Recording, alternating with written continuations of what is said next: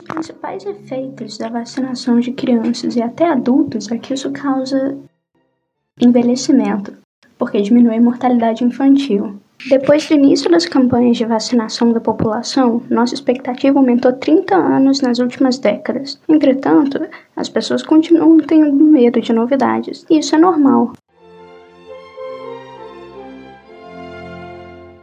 Olá, pessoal! Nesse episódio a gente vai falar sobre vacinas, mais especificamente sobre a revolta que aconteceu há pouco mais de 100 anos e as lições que aprendemos com ela. Claro que nessa história encontramos boatos espalhados sobre os perigos da vacinação que há muito tempo atrapalham a promoção da saúde das pessoas. Então a gente vai voltar num momento muito importante na história da saúde pública. Houve muita confusão no começo, mas foi fundamental para que os gestores dos órgãos públicos entendessem a importância de informar e orientar a população para melhorar a qualidade de vida das pessoas.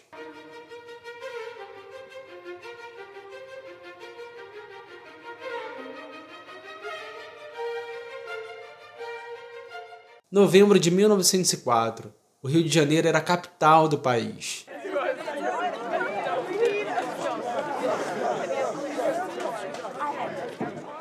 A cidade cresceu de maneira desorganizada, mas era tão desorganizada que em um século a população da cidade aumentou oito vezes. É claro que isso gerou uma série de problemas. O Rio era um ninho de imundícies em relação a outras capitais do mundo, uma cidade suja, conhecida como Porto das Doenças.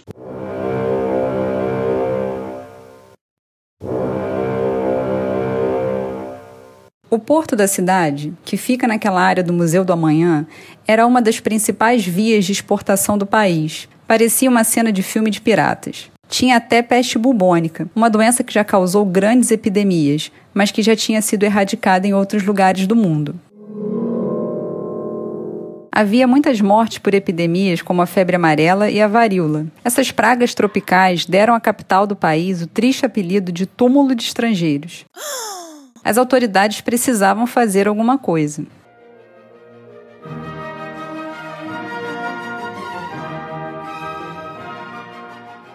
Para modernizar a capital e controlar a explosão de epidemias e doenças, o presidente da época, Rodrigues Alves, promoveu uma série de reformas urbanas e sanitárias. Ele estava convencido de que a péssima situação da cidade afetava o desenvolvimento de todo o país.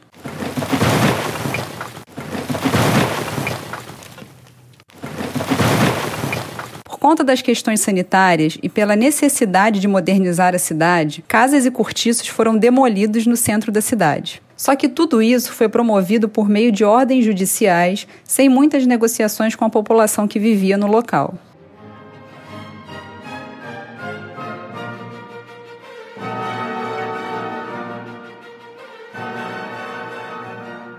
Você acha que essas medidas eram populares ou geraram polêmicas? Claro que sim, principalmente porque tudo foi feito meio que às pressas e de forma arbitrária. E foi por conta desses despejos que a população mais pobre da cidade começou a habitar os subúrbios e morros. Nesse contexto, o clima de descontentamento era enorme.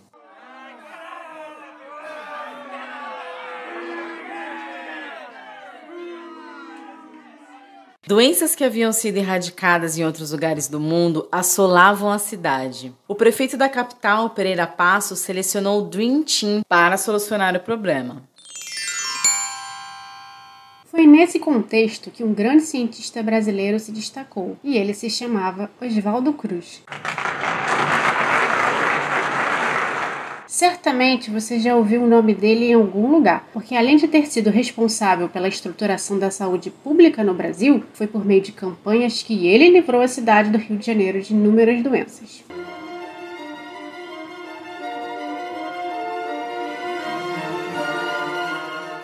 O seu projeto era ambicioso. Transformar um pequeno e tosco laboratório soroterápico da capital no grande Instituto de Medicina Experimental e de Produção de Vacinas, que é a Fiocruz. Erradicar essas doenças era uma grande meta para Oswaldo Cruz. Por esse motivo, ele e seu time iniciaram uma cruzada para melhorar a saúde da população. Para acabar com a febre amarela, ele criou grupos de ação para combater o mosquitinho transmissor, que é o mesmo da dengue. Para erradicar a peste bubônica, transmitida por pulgas de ratos, ele incentivou o extermínio desses hospedeiros. E, pasmem, ele chegou a pagar a população pelos ratos capturados. Já no caso da varíola, como existia uma vacina, a solução que eles acharam foi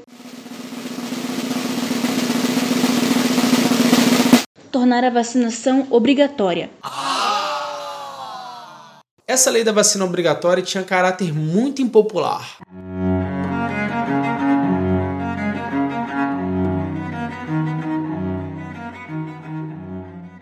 Nesse contexto, era impossível matricular o filho em escolas, se casar, ingressar em um concurso público sem vacinação. E acho que você não vai se surpreender com as informações falsas que circulavam, né?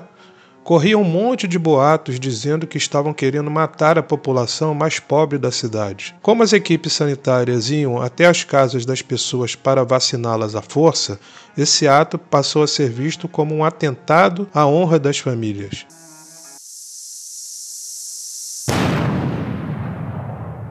Isso foi o estopim da revolta. Claro que isso causou uma grande repulsa, não só pela maneira como foi feito, mas também porque a maioria da população ainda desconhecia e temia os efeitos que a injeção de líquidos desconhecidos poderia causar em seus corpos. Setores de oposição ao governo gritaram contra as medidas autoritárias. Quase toda a imprensa ficou contra Oswaldo Cruz, ridicularizando seus atos com charges e artigos. Imagine só a confusão instalada. Por conta disso tudo, a cidade entrou em estado de sítio.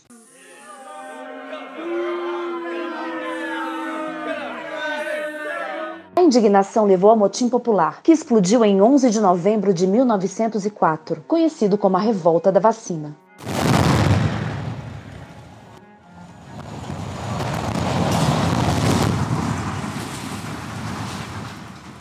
Carroças e bondes foram tombados e incendiados, lojas saqueadas, postes de iluminação destruídos e apedrejados. Pelotões dispararam contra a multidão. Durante uma semana, as ruas do Rio viveram uma guerra civil.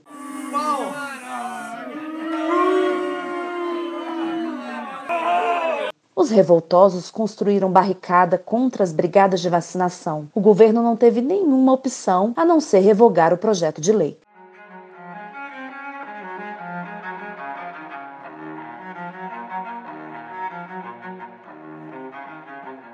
É importante lembrar que, ao mesmo tempo que essas campanhas aconteciam, os moradores de cortiços das regiões centrais da capital federal se viam impotentes diante das demolições levadas a cabo como parte das reformas urbanas empreendidas no Rio de Janeiro. Foi um grau de interferência do poder público na vida privada das pessoas como nunca houvera antes. Isso gerou uma reação muito forte de insatisfação e descontentamento, dando origem a esse caos.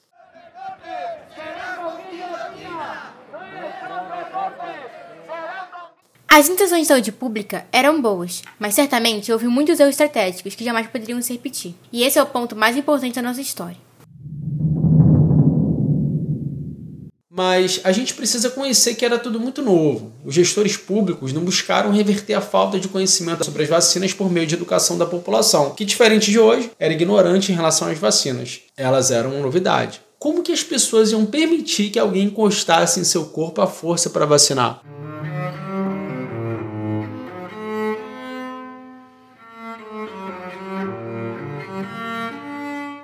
Os sanitaristas aprenderam muito com tudo isso. Essas lições ajudaram muito os governos nas décadas seguintes. E olha só o que aconteceu. Em 1908, 10 mil pessoas morreram de varíola e voluntariamente a população começou a perceber a importância de se proteger e aceitou a ideia da vacinação. Com a ajuda gradual da população, a varíola foi sendo erradicada. A revolta da vacina deixou muitas lições para a gente, lições que até hoje devem ser lembradas principalmente a importância de esclarecer a população sobre os objetivos das políticas, a necessidade de comunicar, explicar e informar as pessoas sobre as questões coletivas. Você sabe por que a conscientização da população sobre vacinas é importante, né? Primeiro, porque é preciso proteger algumas pessoas que não podem se vacinar por problemas de saúde, como bebês.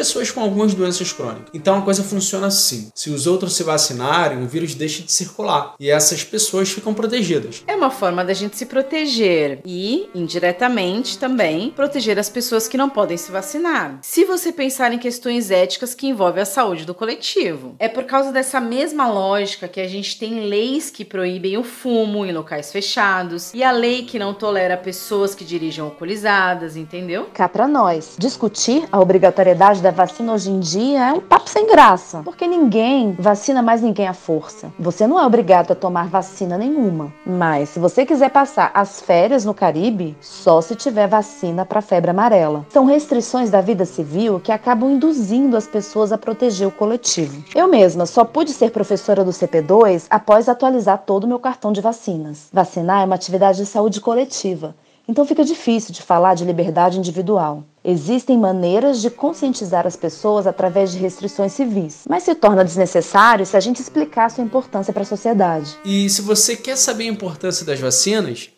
olha como o mundo tá na falta de uma. Antes da gente ter vacinas, uma em cada cinco crianças morriam de uma doença infecto-contagiosa antes dos 5 anos de idade. Doenças para as quais hoje nós temos prevenção. E cá para nós, a gente não quer voltar para esse mundo, né?